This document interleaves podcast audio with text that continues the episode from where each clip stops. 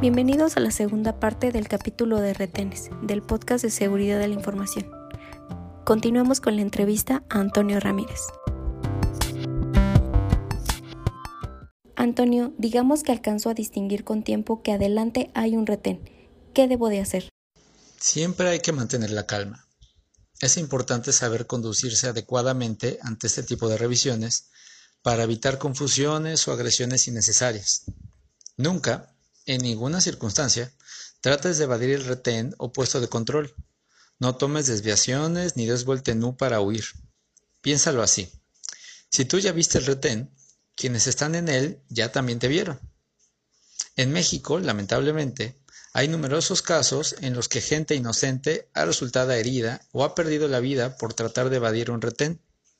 Incluso han ocurrido tragedias al tratar de evadir el alcoholímetro en la Ciudad de México. Y una vez que ya estoy detenido, ¿qué debo hacer?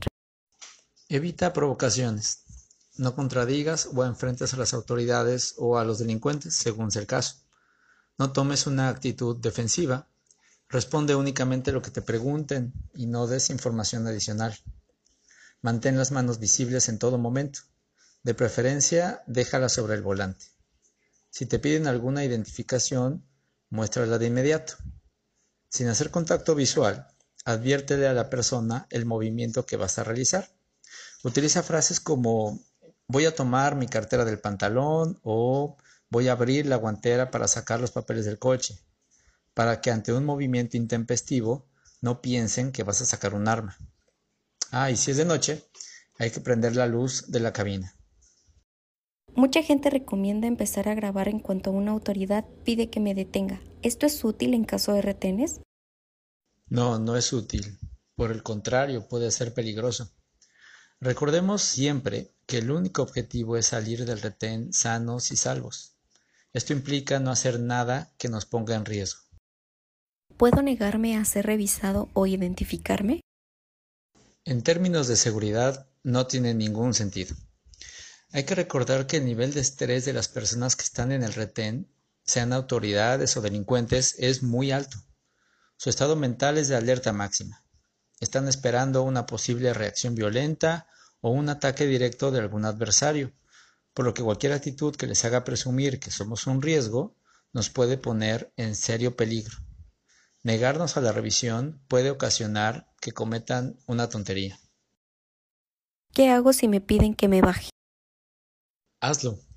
Si son autoridades, van a revisar el vehículo para asegurarse de que no traiga sustancias o artículos ilegales. Si son delincuentes, es posible que incluso te roben el vehículo, pero aún en ese caso no debes oponer resistencia. Recuerda que tu vida y la de tus acompañantes son lo único importante en ese momento. ¿Cuándo sé que ya me puedo ir? Quienes te detuvieron te lo van a decir. Cuando te estés yendo, no aceleres descontroladamente. Es comprensible que quieras salir de la situación lo más rápido posible, pero recuerda que debes mantener la calma. Piensa que ya pasó el mayor peligro. En el contexto de la contingencia por la pandemia de COVID-19, el acceso a algunas poblaciones está restringido por autoridades o por los propios pobladores. ¿Qué debo hacer si me encuentro con uno de estos retenes? Es oportuno decirlo. Con la contingencia sanitaria es más probable que nos podamos topar con retenes legales o ilegales que restrinjan el acceso a ciertas poblaciones. Solo por mencionar un ejemplo, el municipio de Chapala reportó que tan solo del 2 al 13 de abril del 2020, la Policía Municipal inspeccionó 15.094 vehículos y de esos permitió la entrada de 5.071, es decir, el 38%, que a su juicio acreditaron habitar o llevar a cabo una actividad esencial en esa población. En estos casos, se deben seguir las mismas indicaciones que ya comentamos. Mantener la calma, seguir las indicaciones de quien te detiene, no tratar de evadir el retén y no actuar impulsivamente. ¿Qué otro consejo puedes darnos para circular por carretera en general? Lo que sugerimos es que en toda situación mantengas un perfil bajo, es decir, que seas discreto, no ostentoso. Eh, también es mejor viajar de día por carreteras de cuota y si se puede, que viajes acompañado. Otra cuestión que parece insignificante pero que ya ha generado riesgos para algunos de nuestros clientes es portar prendas de algún equipo de fútbol o algún partido político.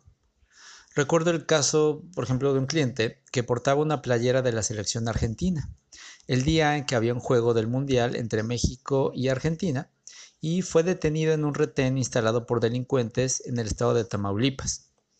En esa ocasión, el solo hecho de portar la playera lo puso en grave riesgo, porque los delincuentes lo bajaron del auto y lo lesionaron levemente por ir, según ellos, en contra de México.